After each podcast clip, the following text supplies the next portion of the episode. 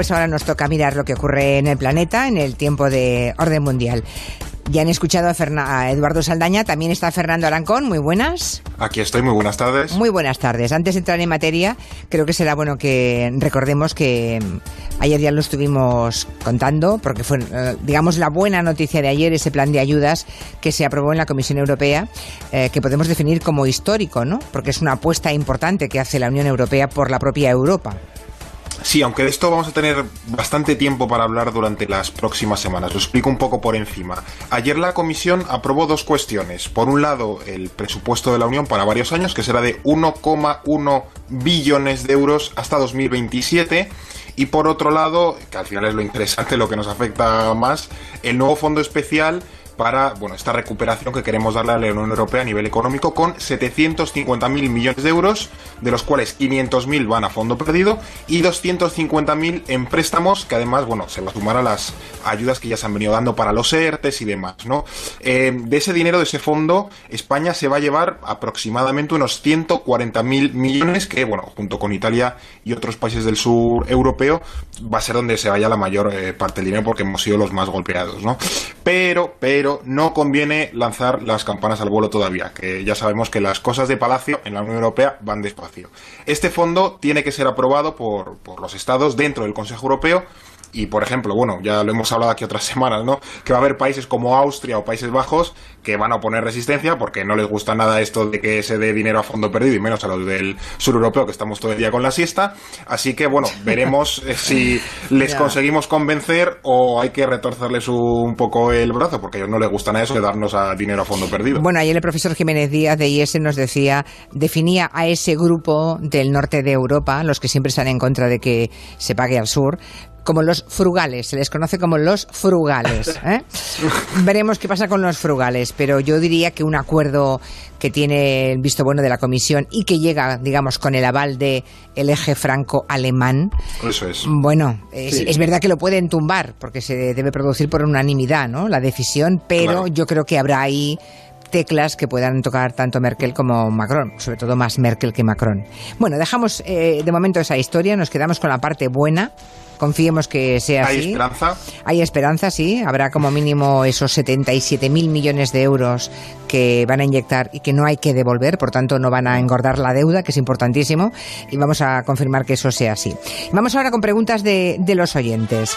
La primera cuestión nos la traslada una oyente que se llama Roseto, Roseta, no sé, la, la envía por correo electrónico, y nos pide que contemos lo del escándalo que ha habido en Bolivia por unos respiradores, unos respiradores que compró el gobierno boliviano y que no funcionan. Dirán, bueno, anda que no hemos tenido aquí eh, mm, vicisitudes con los equipos sanitarios. Ya, lo que pasa es que esos respiradores no procedían de China, no llegaron de China a Bolivia, sino desde España.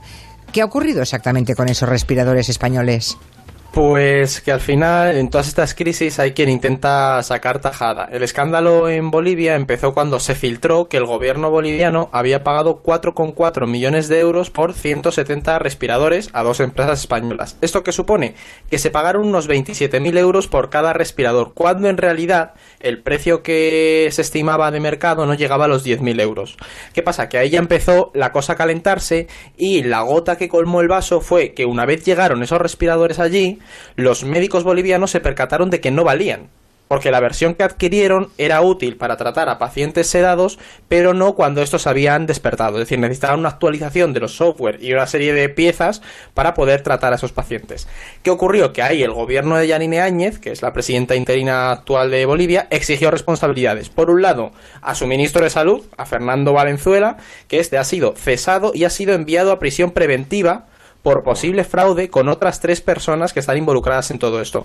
Y luego, por otro lado, también se ha parado el pago de los respiradores a las empresas españolas a la espera de ver un poco quién miente y quién ha inflado el precio. Estas dos compañías, eh, una de ellas afirma que vendió los respiradores a 6.000 euros, que era el precio que tenían, mientras que la otra, que es en la que están todas las miradas puestas, dice que el escándalo tiene mucho que ver con la política interna boliviana y también defiende que el aumento del coste, recordemos que pasó de 6.000 euros a 27.000 cada uno, que todo ese aumento del coste se debe a que los gastos de envío, actualizaciones de los software, las baterías y también el aumento de los precios en el momento en el que se hizo.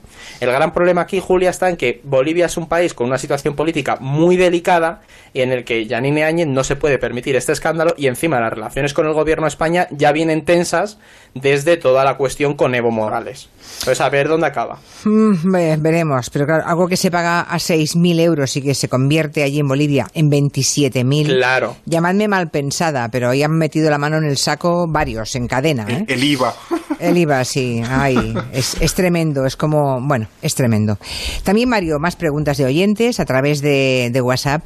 Nos preguntó qué implicaba que Estados Unidos se retirase del Tratado de Cielos Abiertos. Mm. Que dice, otro más que abandona Estados Unidos. Bueno, antes habría que contar de qué va ese tratado eh, de los cielos abiertos y luego contamos por qué se va a Estados Unidos. Fernando. Sí, no, no es muy conocido, pero es importante. Hace unos días, efectivamente, Trump afirmó que quería retirar a Estados Unidos de este tratado, que es básicamente un, un acuerdo que tiene origen en la Guerra Fría, pero que solo lleva funcionando desde el año 2002 eh, y que se basa fundamentalmente en que los estados firmantes, que son básicamente los de la OTAN y los del antiguo Pacto de Varsovia, los de Europa del Este y Rusia, permitan que haya eh, vuelos de observación sobre sus países para que el resto de miembros puedan comprobar pues dónde están sus tropas, a qué se dedican, maniobras y tal. Básicamente es un ejercicio de transparencia para que los adversarios no piensen pues que estás acumulando tropas en una zona, que estás haciendo eh, maniobras raras, que no has construido una base en un sitio que no tenían detectado y tal. Es básicamente para relajar la tensión, ¿no? Es la idea, si de la Guerra Fría de que, bueno, había momentos bastante calentitos y que había que ir hacia acuerdos que rebajasen la tensión porque si no acabamos en una tercera guerra mundial. Y hoy básicamente esa confrontación, ese acuerdo es Estados Unidos y Rusia. Y lo que ha pasado pues es mucho lo que otra vez hace Trump, ¿no? Dice que Rusia lo está incumpliendo y que ellos se van, que ya si tiene que negociar algo ya lo negociará de forma eh, bilateral con Rusia o con quien se tercie un acuerdo que bueno, en el que esté todo claro. Así que es básicamente pues otro ejemplo más de cómo se está desguazando pues ese sistema multilateral entre países para que Estados Unidos, el Estados Unidos de Trump se lo por su cuenta. Más preguntas. Esta nos llega en forma de audio y nos habla de los suicidios en Japón. He estado viendo en redes los últimos días que con la cuarentena ha bajado el número de suicidios en Japón y me parece interesante y me gustaría que lo explicarais un poco, porque al final este es un problema grave del país. Pues en efecto, es verdad que esa noticia se ha comentado. En Japón se ha reducido el número de personas que se han quitado la vida y pide alguna explicación esta oyente. ¿La tenemos? Pues sí, de hecho tiene mucho que ver con, con, esta pandemia y con el coronavirus, porque se han registrado en este mes mes de mayo, eh, un 20% menos de suicidios en relación al mismo periodo del año anterior, lo que ha sorprendido a, en general al gobierno japonés porque había temores de que la pandemia generara estrés, ansiedad y que las cifras se, se dispararan. Pero bueno, ha sido más bien al contrario. ¿Qué ocurre? Que al pasar tiempo en casa, el estar con la familia, sin la presión del trabajo, los trayectos interminables, porque en Japón ir a la oficina puede llevarte fácil hora y media, dos horas de ida y dos horas vuelta, porque las ciudades son enormes, pues parece haber influido en esto. Y es que Japón tiene un serio problema con, con este asunto, con el de los suicidios, por ese estilo de vida japonés que ya hemos oído muchas veces está marcado por mucha presión laboral y social, hace que miles de personas cada año pues al final acaben quitándose la vida, pero cerca de 35.000 anuales, ¿eh? o sea, es una cifra que da vértigo. La cifra, pues sí, 35.000 personas al año. Sí, tienen incluso una palabra para definir a la esas personas que, que fallecen por exceso de trabajo. Es decir, trabajan tantas horas y demás que al final acaban teniendo pues problemas eh, cardiovasculares y demás y fallecen por, por causas totalmente laborales. Por eso por mm. trabajar una cantidad de horas brutal. Madre mía. Bueno, vamos a hablar ahora de, mm, de los malos vamos a llamarlo así. Eh, durante estos meses, la verdad es que nos hemos ocupado de enfermedades, de sistemas hospitalarios, de salud pública y, mm, claro, parece que los, los malos que estaban al acecho no eh, han quedado olvidados, pero ellos siguen ahí. Por eso queremos hablar de qué ha ocurrido con ellos, ¿no? De, con el yihadismo, por ejemplo. Hemos estado años hablando de, de Daesh y de repente parece que se ha esfumado. Es verdad que este martes en Territorio Negro nos hablaron Manu Marlas que Luis Rendueles precisamente de que habían detenido a un lobo solitario que en Barcelona eh, estaba siendo controlado desde hace cinco años. La Guardia Civil siguió en ese control y al final eh, le detuvieron porque era inminente que cometiese un atentado. ¿no? Ah. En general, ¿qué, ¿qué ha sido de ellos? ¿Cómo ha afectado al mundo, a los narcos, a la mafia, el coronavirus?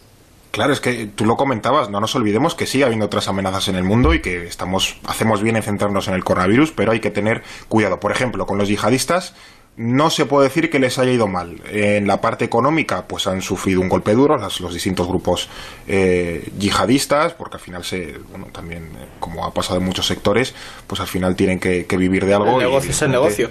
Exactamente.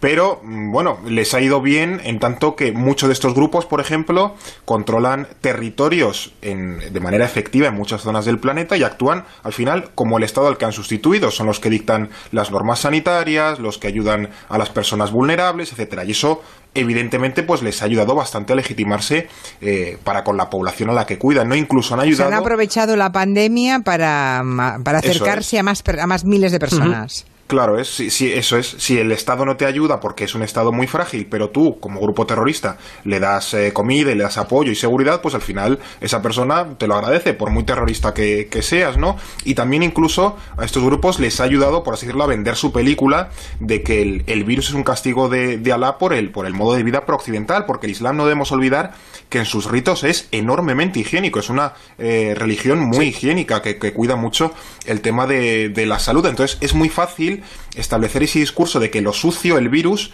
viene por algo ajeno al Islam, como pueden ser las costumbres occidentales, incluso las fuerzas de paz, mientras que el Islam es puro porque tiene muchas medidas higiénicas. Y así se lo están vendiendo, claro, claro, claro. para hacer proselitismo. Y en cuanto a la mafia, los narcos, esos grupos que tampoco han desaparecido, ¿a qué se, de, a qué se están dedicando todo el tiempo de pues, la pandemia? Les ha ocurrido algo muy similar, Julia, porque también han sabido sa cómo sacar partido. Y, por ejemplo, en Italia, la mafia no ha, no ha tardado en empezar a repartir víveres, a repartir comida. Y, de hecho, en, nuestro, en el país vecino está preocupando bastante que pase como en 2008, porque en 2008, con la crisis, los grupos mafiosos se convirtieron en los principales bancos de crédito del país. Entonces, ¿qué ocurre? Que como se viene una crisis económica, es muy fácil que la mafia acabe permeando en la economía de la sociedad pues a través de los créditos. Y en otros países, por ejemplo, en México con los narcos, está pasando lo mismo. Han aprovechado que las fuerzas de seguridad, que el Estado está pendiente de solucionar el problema y intentan ganar territorios, ha disparado la violencia. De hecho, el López Obrador ha tenido que salir públicamente a pedir que, se que dejen de repartir comida y se centren en parar la violencia porque ha habido más homicidios en estos meses de coronavirus en México que muertos por coronavirus. Es decir, el enfrentamiento entre narcos y entre bandas es bestial. Entonces, ¿qué pasa? Que se ha disparado también por eso, porque ahora la policía está a otra cosa. Y lo mismo en Centroamérica y en general en todas las regiones con los grupos criminales. Las pandillas centroamericanas, de hecho, en Guatemala, El Salvador y demás, fueron las que consiguieron, las que implementaron de manera efectiva que la gente se sí. fuese a su casa. No fue el Estado. Fueron las en Brasil que también. Ir, ir, iros a casa y no salgáis. Y vamos a estar aquí un poquito en paz para no liarla más, pero para que veamos el, el, el poder que algunos de estos grupos llegan a, a tener en, en determinadas zonas del planeta. Sobre todo porque están en, en estados que son estados fallidos, prácticamente. Claro, el, el, gobierno no llega, entonces, por ejemplo, en Brasil, Bolsonaro decía que no se confinaran y las mafias de las favelas dijeron aquí todo el mundo en casa y a repartir mascarillas y no entra ni un turista en la favela, porque el gobierno no prestaba ese servicio. Ya, ya. Tremendo. Bueno, hablemos un poquito de Hong Kong, porque parece que haga una eternidad, pero no. Hace un año precisamente estábamos aquí en el tiempo de orden mundial hablando de Hong Kong y de, y de esas protestas eh, impresionantes que se levantaron contra el intento de control por parte de China. Bueno, ahora que la epidemia más o menos está controlada, la protesta ha vuelto en las calles en, en Hong Kong. La diferencia es que ahora Pekín, China, ha reaccionado muy rápidamente, ¿no? Habría que contar cómo está Hong Kong en este momento, cómo está allí la situación. Pues de hecho la situación está empeorando y bastante rápido. El año pasado, bueno, ya lo has contado, hubo unas protestas muy fuertes en Hong Kong porque se quería aprobar una ley allí en el territorio autónomo con el que se podía extraditar a sospechosos desde la autonomía a China. Esto al final, pues las protestas que fueron absolutamente masivas y millonarias, acabó anulado. El coronavirus, pues como es lógico, pausó las protestas y cuando este ya ha pasado, pues las protestas se han reactivado. Así que la solución de China, que ha ganado un poco de tiempo, ha sido sencilla y directa. Desarrollar una nueva ley de seguridad para aplicársela a Hong Kong y que así se pueda perseguir básicamente cualquier intento de disidencia. Y esta ley, que creo que fue aprobada ayer, básicamente elimina pues, la poca autonomía que Hong Kong eh, podía tener, que hasta ahora se caracterizaba además en un territorio que tenía unas libertades bastante amplias y, se contraponía a China en ese sentido, ¿no? Porque al final China es una dictadura y la crítica pues no la llevan nada bien. Porque además también ayer Estados Unidos le retiró a Hong Kong el estatus de territorio autónomo de China desde su perspectiva diplomática, así que efectos eh, formales China y Hong Kong ya son lo mismo ojos de Estados eh, Unidos.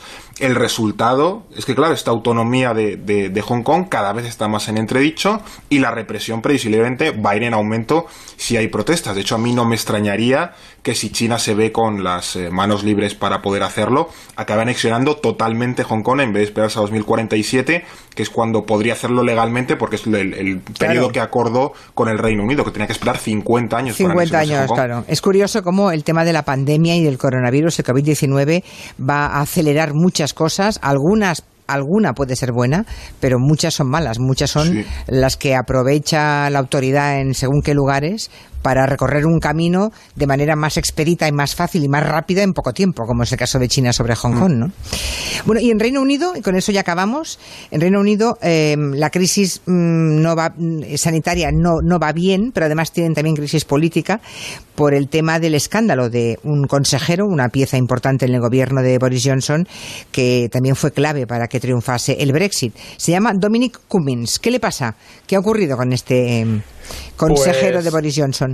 Yo no sé si nos acordamos aquí todos de la que se lió con el paseo este de Rajoy hace unas semanas aquí en España. Bueno, pues lo de Cummings es como el paseo de Rajoy, pero versión extendida con todos los complementos y con una guarnición de patatas. O sea, es decir, el consejero de Boris Johnson se ha visto envuelto en un escándalo porque se ha saltado el confinamiento con su mujer y su hija durante uno de los momentos más críticos de la pandemia. Este tipo Cummings condujo más de, ojo, 250 kilómetros con su mujer que presentaba síntomas de coronavirus y también con su hijo casa de sus padres. Y una vez allí, el hombre aprovechó para hacer una excursión campestre el día del cumpleaños de su mujer. Claro, pero es que, por si no fuera suficiente con todo este despropósito, la rueda de prensa que ha dado él mismo ha encendido aún más los ánimos, porque ha dejado claro que no piensa demitir, que lo que ha hecho, eh, lo que ha hecho que la gente se enfade más, evidentemente, y al final, el fondo de toda esta cuestión, Julia, es que Cummings está dando un ejemplo pésimo, porque por mucho que él diga que actuó como cualquiera hubiera actuado, ¿Quién es él para creer que por su puesto político, que es lo que le están diciendo muchos, puede saltarse la cuarentena mientras exige al resto de ciudadanos que lo hagan? Entonces, en un momento como este, el ejemplo de la clase política en Reino Unido es fundamental, bueno, y en todos sitios, y Cummings no lo ha dado. Y claro, esto se le está echando a Boris Johnson encima porque él lo defiende a capa y espada porque es su persona. Ha caído la popularidad, ha perdido muchísima popularidad y encima en Reino Unido lo peor es el presente que la gente ya se toma a, cachondeo el confinamiento y se lo saltan completamente. Y es un país que ya vemos, creo que es el que más muertos tienen en Europa ahora mismo, ¿no? Y, siguen y siguen creciendo unos ritmos brutales. Hoy las imágenes de las playas británicas eran alucinantes. Sí, es verdad. La playa de Essex me ha sorprendido. En, en la tele han puesto unas imágenes y la verdad es que era sorprendente. Claro. Bueno, pues hasta aquí el repaso, el repaso por varias cuestiones internacionales con orden mundial con Fernando Arancón y Eduardo Saldaña. La semana que viene seguimos. Eso sí, el que quiera preguntar puede hacerlo a través de los múltiples canales o enviándonos un correo a este programa, arroba a Julián La Onda, uh, no, Julián La Onda, arroba onda cero punto es. Ahora lo otro es la cuenta de Twitter o directamente a Orden Mundial, que es contacto arroba elordenmundial.com o a través de nuestro WhatsApp, que nos gusta escuchar la voz de los oyentes, en el 638 442 081. Bueno, pues vamos a las noticias.